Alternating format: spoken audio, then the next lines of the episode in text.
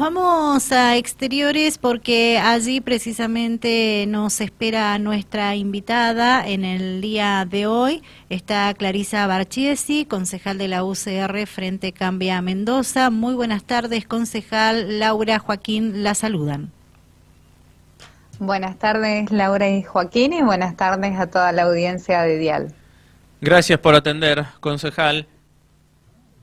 Gracias a ustedes por la comunicación. Muy bien. La llamamos para consultarle por los proyectos en el Consejo Deliberante, claro está, de su autoría, y en este sentido está trabajando con algunas novedades que tienen que ver con, eh, o que están relacionados a, la perspectiva de género, ¿no? Sí, efectivamente, eh, presenté dos proyectos en tal línea. El primer proyecto em, eh, busca incorporar al proyecto de presupuesto municipal anual la perspectiva de género al momento de su elaboración eh, y para tal fin se efectivizará dicha incorporación en el presupuesto a través de un código eh, denominado Acción con Perspectiva de Género en Presupuesto Municipal, Em, que es un clasificador presupuestario que identificará todos aquellos gastos específicamente enfocados a las mujeres y niños de la ciudad de San Rafael y las iniciativas y medidas orientadas a la igualdad y el empoderamiento de las mismas. Bien, ¿el objetivo, sea, cuál sería de este, de este proyecto? Incorporar eh, clasificadores presupuestarios eh, con perspectiva de género, ¿sí? Todas aquellas acciones, eh, perdón, todos aquellos gastos que estén específicamente enfocados a acciones destinadas a mujeres y niños de la ciudad de San Rafael. Bien. Y, esto... A, ver, la idea es lograr eh, la promoción de la igualdad entre los géneros, entre otras cosas, la diversidad sexual, eh, y bueno, y también eh, lo que se busca es la elaboración de políticas públicas que apunten a garantizar el principio de igualdad eh, y no discriminación entre los géneros. Bien, ¿usted considera, mm, en base a eso último que acaba de manifestar, concejal, que por ahí no, no, no se logra igualar del todo la, la balanza entre el hombre y, la mujer en ciertas cuestiones? Eh, es una realidad que vivimos eh, en nuestra sociedad. Eh, por eso es fundamental que la perspectiva de género esté incorporada en la formulación, en la ejecución y en la evaluación presupuestaria de cada año presupuestario. es algo que lo vivimos y lo podemos notar ante el creciente aumento de femicidios, la violencia por razones de género en todos los ámbitos, eh, por eso se impone de modo urgente el abordaje de la equidad de género en la agenda municipal.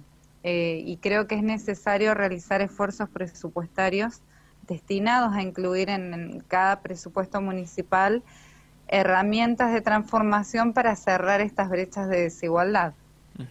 Sí, o sea, sería más una inversión que, que un gasto en realidad, ¿no? Esta famosa frase que muchas veces hemos escuchado.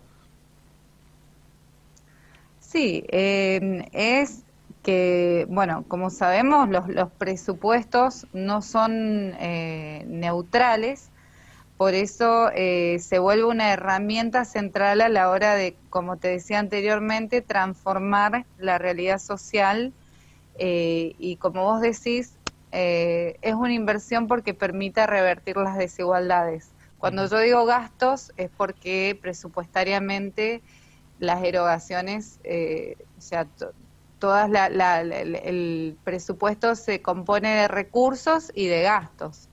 Entonces, bueno, la idea es nomenclar eh, todos aquellos gastos que estén destinados a este tipo de acciones con perspectiva de género, eh, bueno, a ese fin. De hecho, bueno, hablaba de, de, los femicidios recién, ¿no? Que siguen creciendo. Y hay un informe de la Corte Suprema que revela que en el 2021, el año pasado, hubo un femicidio cada 35 horas, ¿no? Un dato más que preocupante. Sí, sí, sí, sí. Alarmante, alarmante. Por eso es fundamental que todas las acciones sean transversales eh, y destinadas a, la perspectiva de género y a lograr esta, esta disminución de, la brecha de, desigualdad que existe. Bien. Bueno, Clarisa Barchiesi, concejal de la UCR Frente Cambia Mendoza, con ella estamos dialogando. Concejal, eh, nos decía en el inicio de la conversación que eh, dos proyectos fueron los presentados en esta temática. Uno es el que acaba de explicar y el otro, ¿cuál sería? Sí, el otro proyecto eh, es una licencia especial por violencia de género destinada a todas las agentes municipales, ¿sí? Eh, o sea, la idea es que se cree por ordenanza una licencia especial por violencia de género con percepción íntegra de haberes para todo el personal femenino del municipio, cualquiera sea su, cualquiera sea su situación de revista.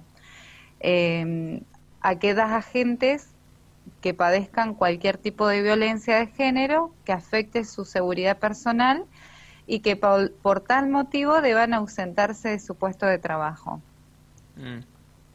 Hay muchas causas de estas, según, no sé si tiene estadísticas, ¿no? Pero le consulto eh, eh, sobre este tema puntual que acaba. Sí.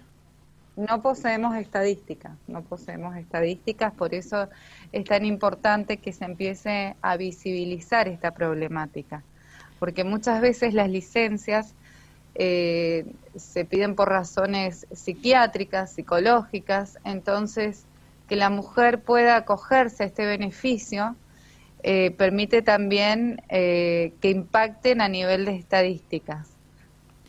Concejal, este proyecto que ha presentado con relación a la licencia por violencia de género, eh, bueno, digo, sin eh, poseer estadísticas, digo, nace de usted eh, creyendo que, que detrás de, de, algún silencio puede haber alguna mujer pasado por esta situación que, que la hacen trabajar en este proyecto. No, creo que es eh, un poco, eh, al, analizar la temática, eh, me surgió la inquietud y esto viene a acompañar acciones que ya realicé en pos de, la igualdad de género, de la equidad de género, como el año pasado también se sancionó, no, creo que ya hace más de un año se sancionó la licencia especial remunerada para estudios ginecomamarios. Entonces, eh, un poco es eh, reconocer derechos y garantizarlos también.